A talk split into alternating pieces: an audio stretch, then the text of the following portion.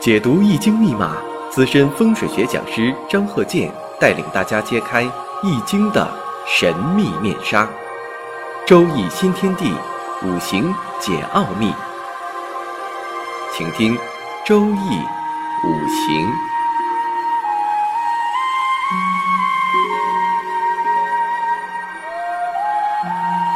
上山微电台荣誉出品。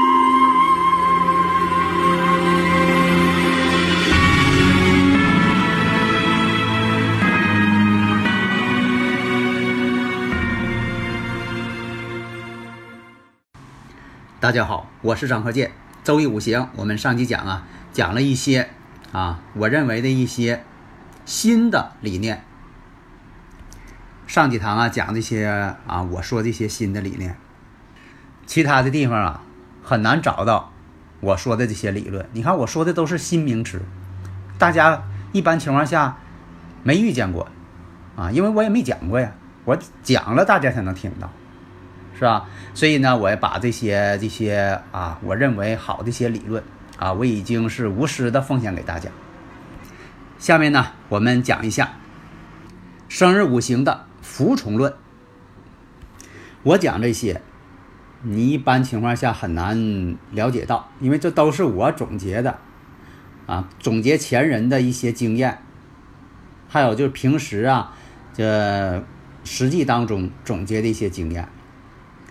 那么呢，这些经验希望大家呢能够借鉴。你要想都学会，我这些理论太多了，你就是说，总在我边上跟我学，有些东西吧，我还得天天教你，二十四小时教你，因为这些东西吧实在太多了。因为我平时吧也在总结经验，活到老学到老嘛。因为我主张什么呢？发展的去看这个生日五行，不要墨守成规，不要食古不化。如果这门学问你总是沿着几千年前固定下来的，你一点发展都没有，那这个东西就没有生命力，也不能适应现代的社会发展。所以这堂啊，我们讲新的内容，服从论，就是指这个生日五行日干用神的。根基点到底在哪儿？这一点呢，有的时候非常难找。以前我说过，我说有的人呢，生日五行啊，这用神呢，喜用神很快一眼就看出来；有的呢，特别不好找。往往这个特别不好找喜用神的这个生日五行啊，并不是好的格局的。所以啊，有的生日五行啊，非常有利的用神，往往找不到。但是呢，人呢？又生活在这世界上，又不能说呢，我没有喜用神了，我这辈子啊废了，不生存了，也不至于啊。那么呢，迫不得已就得服从，找生日五行当中最弱的，没有办法了，只能找他了。尽管呢，这种用神又受伤，又弱，又无气，远离日主。在没有办法的情况下，那只能依靠唯一的这个生存之路，服从吧。所以啊，这个生日五行啊，有的时候喜用神呐不好取，你就记住，凡是你看了半天不好取的喜用神，往往这格局呢，它不是高格局。有的生日五行这格局用神非常明显，那么呢，一眼就看出来了，喜用神非常明确。清晰，还有的生日时辰用神呢，就难找。出现了生日五行演化是错综复杂，勾心斗角。你像说这个，如果用官星，官星受制；如果用财星，财星被劫；用这个月干，月干被合；如果用日支，日支呢又被刑冲；用时支。又被忌神所破坏，千变万化，错综复杂。所以啊，这一次讲的服从论，对刚学的人来说呀，这个取喜用神呐，搞得自己昏头胀脑。我以前不是讲过吗？我说这个研究生日五行，研究了三十多年了，这喜用神还搁那没有进步，还是不敢给人家看。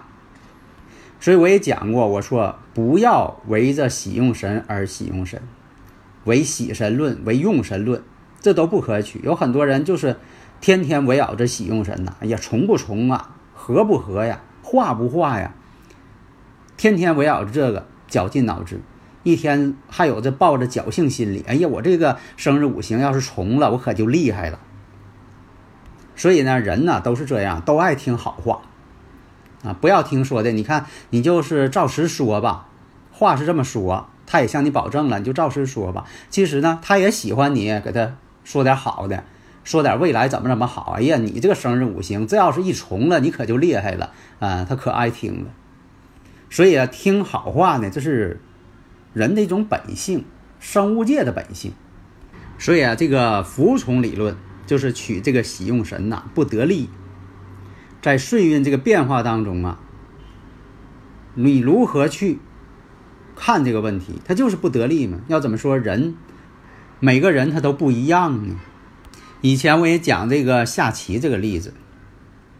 你像说，人生就像一盘棋一样，这个帅他就是你，然后你看看你这个车马炮将士线都全部。本来你想进攻，结果呢，俩大车都被人吃掉了，那怎么办？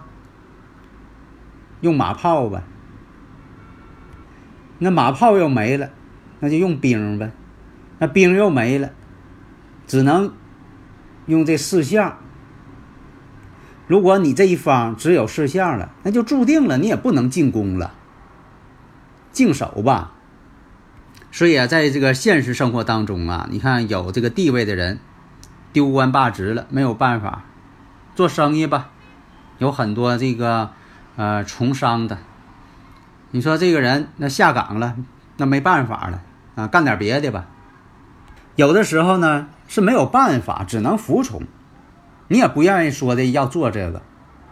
以前这个讲到《水浒传》，你看那些人。也有有本事的，但为什么说的都上梁山了？他被逼无奈嘛。有的也不见得说的他一定想要上梁山，是不是？下面呢，我们举例子：服从论。前兆：辛丑、乙未、己未、丙寅。大运：六岁起运：甲午、癸巳、壬辰、辛卯、庚寅、己丑。大家如果有理论问题呢，可以加我微信幺三零幺九三七幺四三六，咱们共同探讨啊。我们看这个五行，先看日，己未日，己土生于未月，下边呢是未土，制作未土，时干丙寅，丙火做寅木。五行上来看，两个未土，一个丑土。下边呢还有火相生，那么五行上来看，日主申非常旺，那么这个五行呢，可以认为是一个重格的生日五行。月干乙木，这个偏官七煞在自己土，但是什么呢？它上边却有一个食神在克这个七煞，食神自七煞。那么当这个命主二十六岁。之前走的什么运呢？甲午运、癸巳运，这都属于生他的，越生越好嘛。南方火运嘛，所以说呢，中学毕业之后就马上就是参加工作了，因为什么呢？临的都是这个呃火旺之地，生自己嘛。所以说二十几岁的时候就在这个单位呀干的还挺好，跑外工作呀，对外联系呀。这也是未来的一个培养的一个啊后起之秀。那么在戊辰年的时候，单位呢这个效益不好了，嗯，跑业务呢挣的呢也不是太多，勉强吧。庚午年，到处管别人借钱，借了就不还，跟朋友借钱、亲属借钱，借了就不还。用种种手段啊，借来了就不还，而且呢，变得越来越颓废，那么进入了大运辛卯，流年庚辰。那么我看发生什么情况了？实际上这个丙火那是用神呢，他要重旺嘛，这火得生他呀。结果跟大运呢丙辛相合，用神没了，合去了。寅卯辰再合木局，这一合成木局了，官煞又旺了。因为啥呢？它要重旺，重旺呢是不能要木给克的，因为它要旺啊，你不能克它呀，克它它就要逆反了。所以说呢，这个五行当中，寅卯辰一合木局。丙辛再一合，把丙火给合去了。这个庚金又跟七煞又相合，那么这庚金是日主的什么关系啊？对了，伤官。伤官见其煞，这也类似于伤官见官，为祸百端。所以，在辛卯运流年庚辰。其煞相克，伤官见官，为祸百端，这也是可以用这个断语。那么呢，因为他到处借钱也不还，还跟人家闹纠纷，结果出问题了。因为这个纠纷呐，动起手来了，结果呢，他被打伤了。现在到目前为止，这个五行这个人再也没有这个翻身的机会了，一天呢是勉强度日了。你说让他做点什么，他啥也干不了了。大家看一看，产生一个印象。你看这个辛丑、乙未、己未、丙寅，婚姻宫两重。你要是分析婚姻，这也能看出来呀。身旺之人，生日五行当中没有水，没有财星，跟异性的缘分太浅薄了，有个短暂的婚姻。婚姻宫两重，而且地支丑土两个未土之间是一种相刑关系。如果再出现了戌土，那就是形成三刑了。你像说今年对他来说特别不利。食神见其煞，这样人呢倒是挺有魄力。